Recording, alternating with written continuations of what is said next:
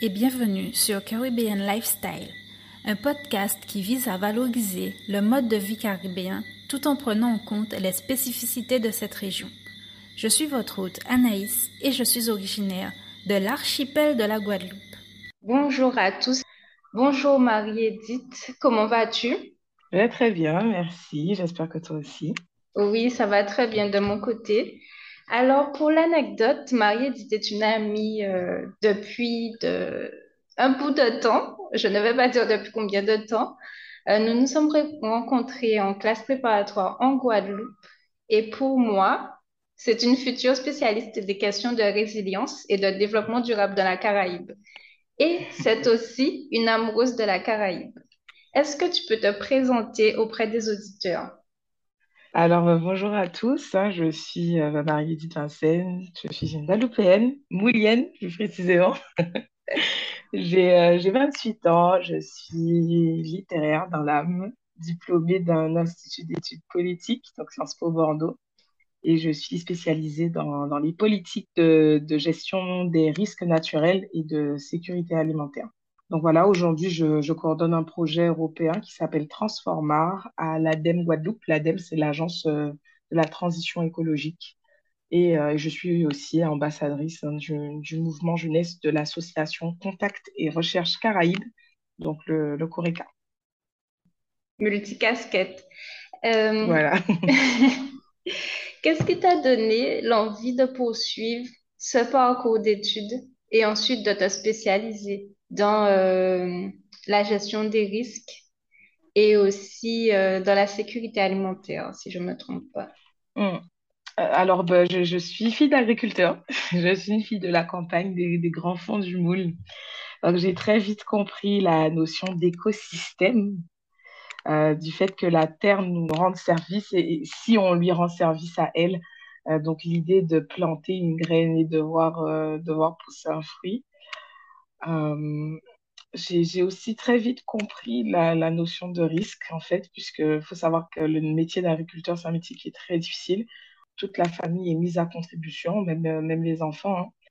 Et, la notion de perte, les, les pleurs, les larmes arrivent très tôt, puisque quand il fait trop sec et quand il pleut trop, ben on, on, on perd tout le fruit de notre, de notre travail. Euh, donc, il y a aussi d'autres risques, hein, tout ce qui est vol, etc. Mais, c'est sûr que le, risque naturel en lui-même, euh, puisque l'agriculture est l'un des secteurs le plus exposés au changement climatique, je pense que c'est ça qui m'a donné envie. Alors, à Sciences Po, il y avait euh, un tronc commun. Ensuite, on, choisit sa spécialisation. Quand j'ai vu la fiche technique de ce master-là en gestion des risques, quand j'ai vu les, les, matières qui étaient enseignées, mais aussi les, les débouchés, j'ai su que la gestion des risques, c'était le, le, bon choix. Voilà. Après, en ce qui concerne euh, donc la sécurité alimentaire, le choix aussi des pays dits du Sud, hein, euh, donc plus spécifiquement, je suis spécialisée dans les zones Afrique subsaharienne et Amérique latine, Caraïbes. Donc, c'est simplement que ce sont des régions qui m'intéressent en tant qu'afro-descendante et caribéenne et je savais que ce que je vivrais dans, dans l'une de ces régions. Donc voilà, ce sont des régions qui ont de gros retards de développement en termes d'autosuffisance alimentaire. Donc c'est tout ça qui a un peu rythmé le choix de ce parcours-là de mon côté. Beau parcours en tout cas. Wow, super. tu as dit aussi dans ta présentation que tu étais ambassadrice du mouvement jeunesse du CORECA. Mm. Peux-tu nous en dire plus? Alors, donc le CORECA, c'est une association qui existe depuis euh, les années 90. Hein. Donc, j'ai toujours été proche du CORECA sans y être vraiment à fond. Donc, euh, ça a commencé quand une amie à ma sœur, qui, qui faisait partie de l'association, a accueilli des étudiants de l'Université de West Indies, des étudiants trinidadiens, chez elle, et elle les a ramenés à la maison. Euh, donc tout de suite, ça m'a intéressé. Alors j'étais assez jeune, hein, je vois donc des jeunes euh, trinidadiens qui parlent anglais, qui racontent un petit peu comment ça se passe chez eux. Je commence à voir les différences et les similitudes aussi, puisque je, me souviens qu'elle disait par exemple que, la Guadeloupe est assez petite, qu'elles, ce sont des kilomètres pour avoir accès à la première plage. Et donc, elles aimaient bien ça en Guadeloupe. Donc, c'est là où je commençais un peu à m'interroger sur, euh, sur le bassin caribéen. En, ensuite, il faut savoir que ma première demande de stage, elle était au Coreca. Donc, bon, on m'a pas accepté hein, parce qu'à l'époque, on prenait pas de stagiaire. Mais, mais suite à ça, en fait, j'avais commencé à suivre le Coreca sur Facebook. Donc, à l'époque, c'était le réseau social en vogue. Et, euh, et donc, du coup, je voyais qu'ils faisaient des actions humanitaires de, de, solidarité euh, avec la Dominique et Haïti particulièrement. Et donc, je voulais faire mon stage là-bas. Au final, euh, en grandissant, j'ai donné un coup de main sur des actions ponctuelles de, de collecte. Et puis, c'est en 2020, avec le Covid, il y avait beaucoup de jeunes déprimés, au chômage ou un peu en échec scolaire aussi, plutôt abandon. Donc, beaucoup sont revenus faisaient du télétravail pour, pour les jeunes professionnels et des cours à distance pour les étudiants. Donc, ils cherchaient du travail hein, pour les, les, chômeurs. Ils s'étaient inscrits à l'Université des Antilles, certains. Donc, l'Université des Antilles a connu un boom hein, dans la période Covid. Donc, euh, moi, j'étais de retour, puisqu'un peu, je, vivais au Sénégal depuis déjà un an et demi et j'étais un petit peu, euh, voilà, aussi euh, déprimée. Hein. Je, je, je, bossais à, l'ONU, au Fonds d'équipement des Nations Unies. Mes missions me plaisaient beaucoup. Mais c'est vrai qu'on était dans un contexte où le Covid, personne n'expliquait vraiment ce que c'était, on ne savait pas encore. Et c'était un peu apocalyptique. Donc, euh, j'ai décidé de rentrer. Moi-même, j'étais en situation précaire, hein, service civique. Et il y avait un autre jeune aussi euh, qui avait adhéré au Coreca récemment et qui était à la recherche d'un emploi. Et il y avait aussi une autre fille qui euh, faisait des cours à distance. Donc, elle était, je crois, étudiante à la Sorbonne, si je ne dis pas de bêtises. Et donc, elle était doublement déprimée parce que déjà, ben, tous ses cours étaient à distance. Elle était enfermée dans sa petite chambre, donc elle a décidé de revenir en Guadeloupe. Et ensuite, parce que par manque de visibilité sur l'avenir, hein, par manque de connaissances Covid, l'établissement avait annulé son année à l'étranger qu'elle avait euh, négociée à Trinidad.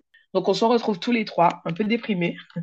on est inscrits au Coreca et en fait, je pense qu'on voulait se sentir utile on voulait occuper notre temps libre avec des discussions, des activités constructives.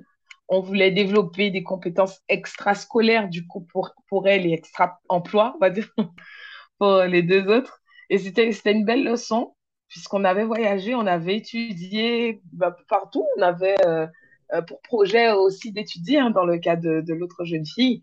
Mais en, en, temps de crise, notre intérêt, il se portait sur notre région. Il fallait qu'on rentre chez nous comment dire que la lombrique en on va dire. Et, notre intérêt s'est tout de suite porté vers ben, la Caraïbe, la Guadeloupe, premièrement, et ensuite la Caraïbe. Donc, on a commencé avec des webinaires sur des thématiques qui préoccupaient les, les jeunes de la région. Euh, puis des articles hein, euh, sur la manière de célébrer les défunts en Guadeloupe, par exemple, ou alors des partages d'expériences avec des jeunes qui sont basés dans la Caraïbe. Donc aujourd'hui, on est lauréat d'un appel à projet qui s'appelle Je coopère avec les pays de l'OECO, et on espère mener à bien un beau projet qui s'intitule Caribe Excellence. Donc, Caribe pour Caribéens et Excellence pour le concept un peu de, revalorisation du potentiel des, des, jeunes Caribéens. Donc voilà, on mène des actions auprès des lycéens et des étudiants pour euh, leur enseigner les défis euh, et les opportunités hein, de la coopération dans la Caraïbe.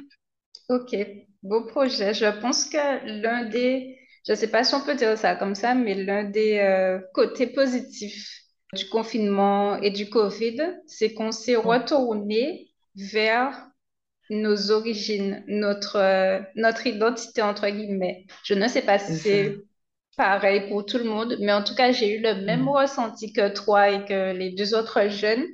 C'est-à-dire que je me suis dit, je suis chez moi, je ne connais pas tout déjà chez moi en Guadeloupe. Mm. Et à fortiori, je ne connais pas tout dans la Caraïbe. Donc, ça s'explique euh, un petit peu statistiquement, mais c'est vrai qu'on n'a pas d'études sociologiques parce qu'on n'a pas, on manque de recul.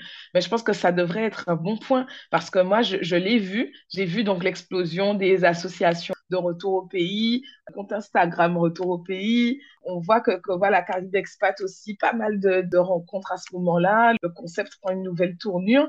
Donc, il y a des concepts qui étaient peut-être déjà existants, euh, mais qui se sont renforcés pendant cette période-là. Il y a des concepts qui carrément sont nés de cette période-là. Donc, euh, je pense qu'on on le voit autour de nous, qu'il y a pas mal de jeunes qui ont réagi comme ça, mais c'est vrai que pour le moment, on n'a pas encore euh, le recul nécessaire ou d'études portées sur ça. En tout cas, c'est un beau sujet d'étude, peut-être que oui. pour les auditeurs qui seraient intéressés, les sociologues, futurs sociologues, peut-être que ça peut vous intéresser. Tu as dit aussi que tu as pu voyager au Sénégal et je sais aussi que tu as pu voyager et étudier dans la Caraïbe ou encore tu as pu voyager pour le plaisir. Comment t'es-tu senti lors de tes différents séjours? Et qu'est-ce qui t'a le plus marqué, positivement ou négativement? Alors, j'ai moins visité la Caraïbe que l'Europe, malheureusement. Euh, mais j'ai été à Saint-Martin, à la Dominique et à Sainte-Lucie. J'ai vécu en Guadeloupe, bien sûr, mais aussi en Martinique et en Jamaïque. Donc, c'est déjà, c'est déjà pas mal. Euh, donc, lorsque je suis dans la Caraïbe, bon, on va dire que je, je suis un peu bipolaire. je ne sais pas comment expliquer, mais c'est-à-dire que je suis à la fois dépaysée et à la fois pas dépaysée du tout. Bon, je m'explique. Je suis dans la continuité de ce que je connais chez moi. Donc, je ne suis pas dépaysée ni par le climat, ni par la culture musicale, ni par la culture culinaire. On est assez similaires dans le fond. Mais je suis dépaysée parce que je pense que ce qui me marque le plus, ce sont les paysages à couper le souffle. Donc, euh, Piton à, Sainte-Lucie, euh, la femme couchée à la Pointe-Marin, je pense que c'est ma plage préférée en Martinique. Les Blue Mountains en, Jamaïque. Et en fait, dans la Caraïbe en général, on a des, on peut avoir des kilomètres de sable noir, puis du sable doré, puis du sable blanc, des kilomètres de forêt, des chaînes de montagnes. Et, et je pense que c'est ça qui m'a le plus marqué, c'est euh, l'incroyable diversité des paysages.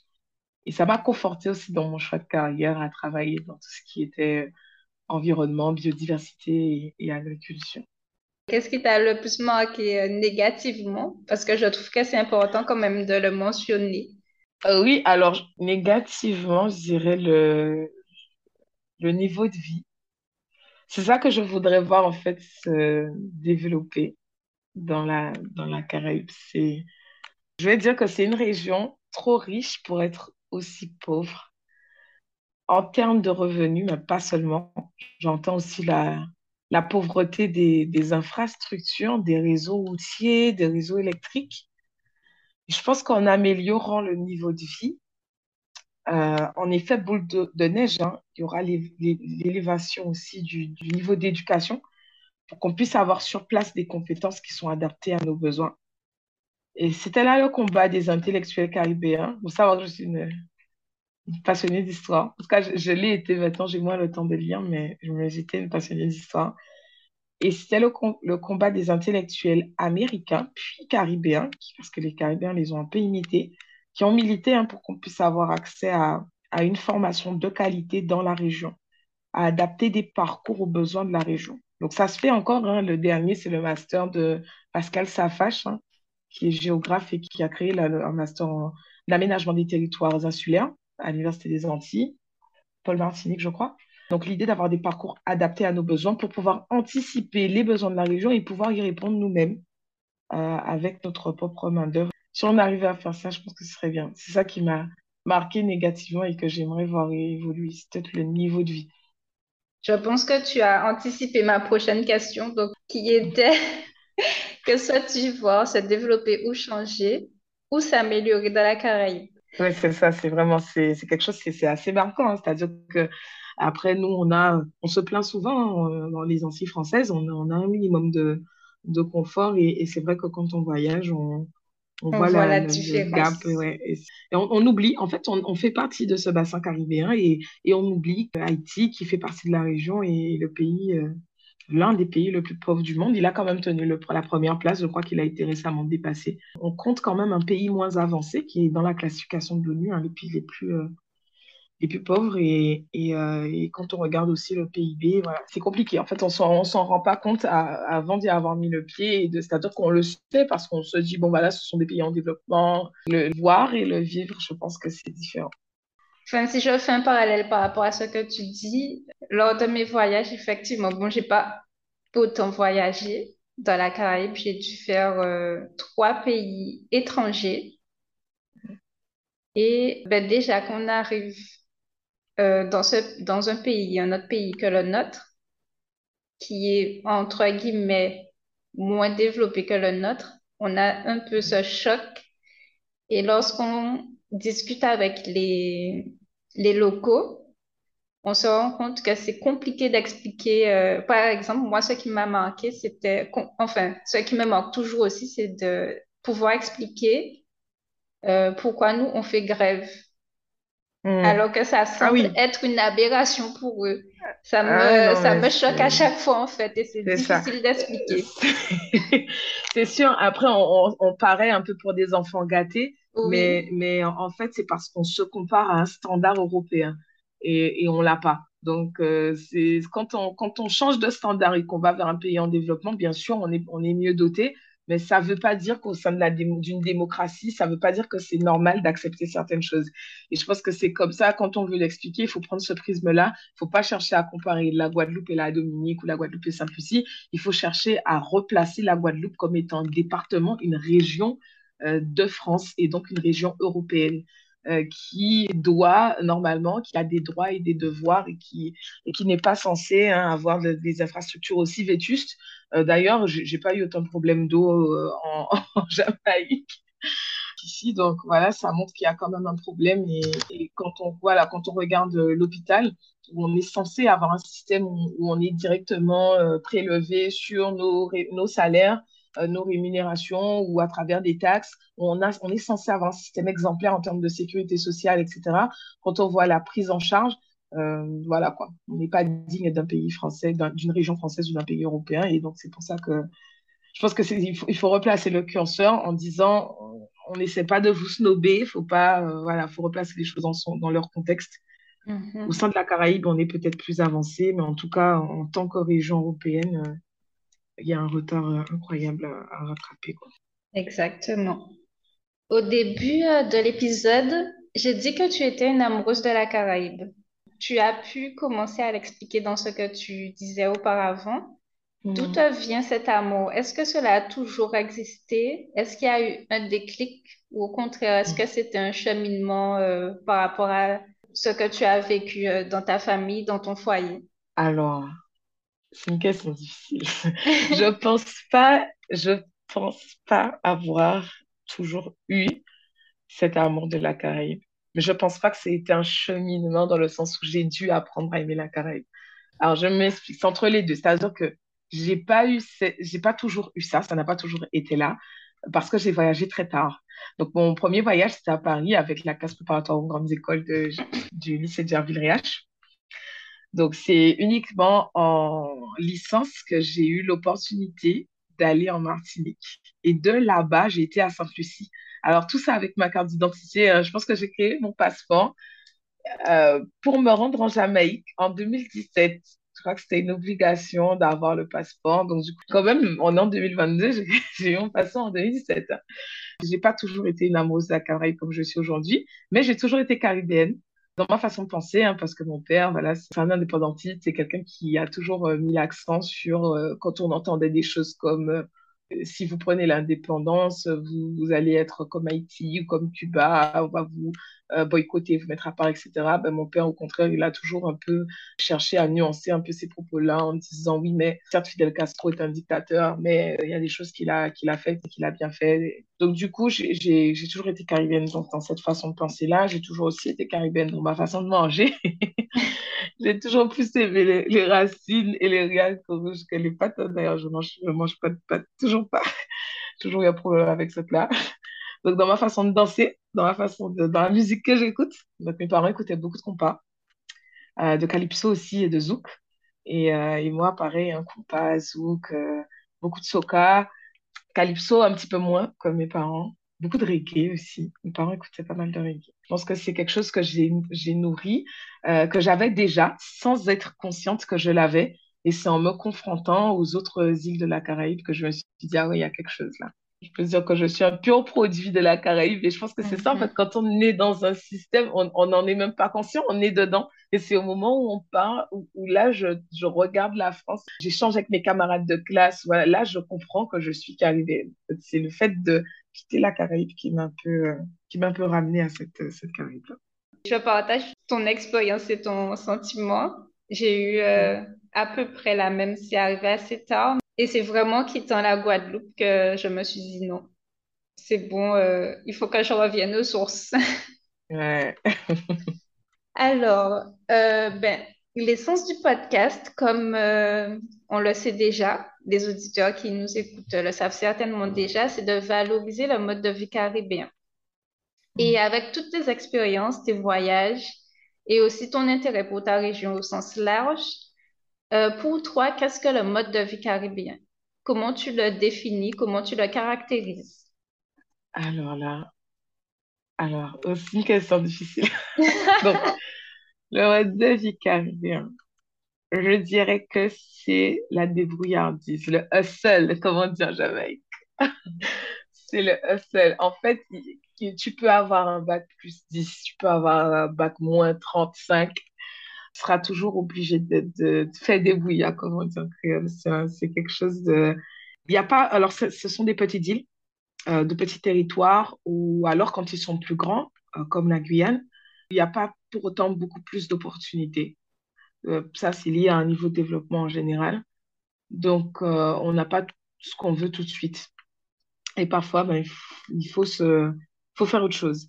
Et je pense que ça, c'est quelque chose que j'ai voyagé j'ai pas, je pense que c'est je ne veux pas dire que c'est caractéristique que de la Caraïbe parce que je l'ai un peu retrouvé au Sénégal et au Togo, mais on fait ça très bien on, fait ça très bien. On, prend un chariot, on le convertit en, en espèce de poussette de vente de fruits. Voilà, on, a un doctorat, c'est pas grave, on n'a pas trouvé, on a trouvé un service civique, on fait un service civique avec un doctorat.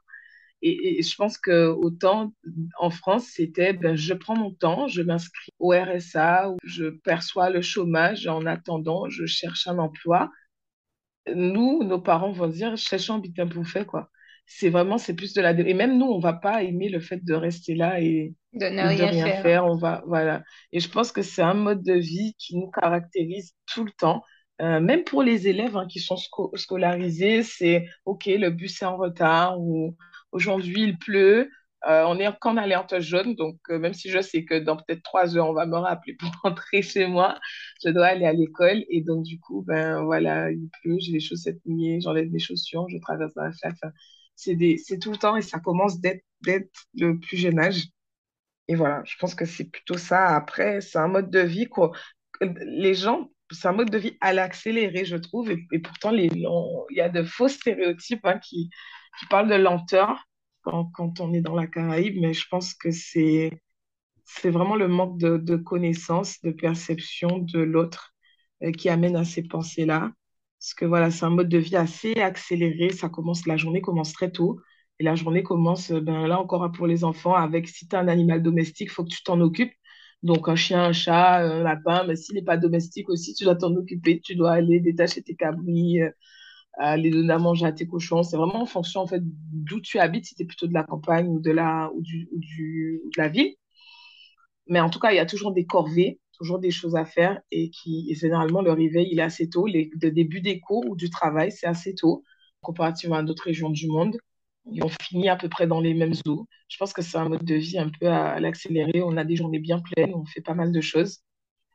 Euh, voilà, je pense que le mode de vie le plus proche du mode de vie caribéen que j'ai vu, c'est, ouais, c'était plutôt en Afrique voilà, tu as l'obligation, tu as les parents qui sont malades, tu passes boire le café avec eux le matin ou alors tu passes les voir le soir. C'est euh, la journée ne s'arrête jamais, euh, ni pour les, les, plus jeunes, ni pour les plus âgés. On vit au rythme du lever et du coucher du soleil, en fait. Merci pour ce partage. Ben, moi, ça m'a touchée, ouais. Je comprends parfaitement. Ben, on arrive aussi à la fin de l'épisode. Et on a une question signature dans le podcast qui mhm. est, euh, ça rejoint certainement ce que tu as dit auparavant, mais pour toi, qu'est-ce qui fait la particularité de notre région caribéenne et que l'on ne retrouve pas ailleurs? Quelque chose euh, qui fait de nous que nous ah. sommes uniques. Alors, je dirais l'ambiance. j'ai beaucoup voyagé euh, en Europe un peu en Afrique. J'ai jamais vu autant de vibes. Ce qu'on appelle la vibe, c'est carrément devenu un mot créole grâce au, au pont qui, qui, a été fait dans le compas mm. entre le créole haïtien et l'anglais. Euh, la, la, vibe, c'est c'est dans les rues, à chaque vacances, en fait, à chaque, même pas que des vacances, les publics holidays, là, c'est euh, c'est vraiment la journée des langues, c'est vraiment quelque chose. Alors, il euh, faut savoir que quand j'étais à, Sciences Po Bordeaux, je travaillais à la, à bibliothèque et je faisais aussi quelques interventions dans, dans des écoles par rapport à une association qui s'appelle DKV dont j'étais membre. Et quand il y avait une journée des langues, euh, voilà, c'était nous, journée internationale du créole, c'est quelque chose. Il y a des événements partout, les gens marquent le coup, ça se voit dans la façon de s'habiller. Fêter Pâques, même Easter en Jamaïque, c'est énorme. C'est euh, c'est énorme. Il y, a, des fêtes partout. Dans les foyers, les gens sont invités à manger.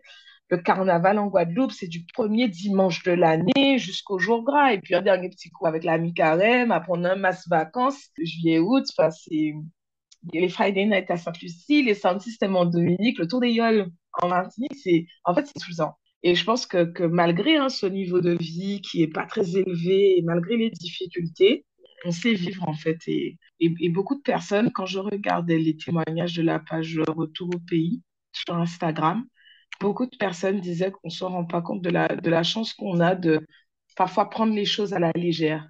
Et, et on n'est pas dans ce métro boulot dodo, on n'est pas dans, dans cette... Euh, c'est vraiment même chez nous, euh, allumer la radio ou voir ses parents, voilà, se brancher devant un concert à la télé, il y a Cassage qui passe. L'ambiance, elle est, elle est partout, elle est là tout le temps. Et ça, même si ben, on, a, on a un coup dur, et on le voit même à travers les veillées mensuelles, c'est quand même des, des funérailles où, où, il va y avoir de l'ambiance parce que on est toujours dans une sorte de célébration et, et je pense que ça, moi, j'ai vu ça nulle part. Même, au, même en Afrique. Là, ça, ça, ça, arrivait, mais même, même en Afrique, on n'a pas. Non, j'ai pas vu ça. Et nous, quel que soit le système de colonisation qui, qui, qui, impose aussi parfois des religions qui, sont, qui peuvent être assez strictes, bon, ça dépend. Hein. Ici, on va avoir, par exemple, on va avoir, par exemple, des religions protestantes qui, qui vont être plus conservatrices sur tout ce qui va être carnaval, alors qu'au contraire, euh, dans la Caraïbe anglophone, c'est eux qui, sont les premiers à, faire partie des bandes et des chars. Donc, euh, donc ça dépend. C'est vrai que le Sénégal, c'était plutôt musulman, mais, mais je pense que les, les, autres pays, ils ont été beaucoup, beaucoup influencés par ces critères religieux qui ont un peu pris le pas sur leur culture. Et je pense qu'on est l'une des seules régions au monde à avoir pu conserver les deux. On fait ça très bien, euh, jusqu'à ce que l'Église catholique ait concédé euh, qu'on de donner les cendres deux fois dans la semaine parce qu'ils savaient que le mercredi décembre, les gens faisaient leur déboulé. Et c'est quelque chose de... À La Réunion aussi, je sais qu'il y a eu beaucoup d'adaptations culturelles. Euh, donc, je pense qu'on n'est pas les seuls, mais en tout cas, on a ça chez nous qui fait que c'est assez particulier. Donc, je dirais, oui, l'ambiance, les célébrations culturelles, même le National Hero Day, c'est le jour des héros nationaux. C'est en fait là, ouais, je dirais plus au-delà de l'ambiance, c'est vraiment l'aspect de célébration. Ça peut être la célébration d'une vie, comme je disais, pour l'éveiller. Donc, ouais, j'irais plutôt le mot, peut-être plus le mot célébration que le mot ambiance. Merci pour cet échange riche. Merci beaucoup. Est-ce que tu as quelque chose à ajouter? Merci à toi. Je pense que j'ai déjà bien parlé. Oui. Ben, je te remercie encore euh, d'avoir accepté mon invitation et aussi pour ce moment de partage. C'était vraiment très riche. J'ai appris beaucoup de choses aussi. Et euh, je remercie aussi nos auditeurs d'avoir écouté cet épisode. Et je vous dis à bientôt pour un prochain épisode sur Caribbean Lifestyle Podcast.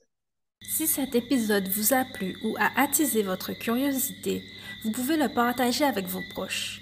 Je vous invite aussi à le noter et à laisser un commentaire sur la plateforme où vous écoutez vos podcasts, ou encore à donner votre avis sur le compte Instagram at caribbean.lifestyle.podcast. Je vous remercie de votre écoute et je vous dis à bientôt.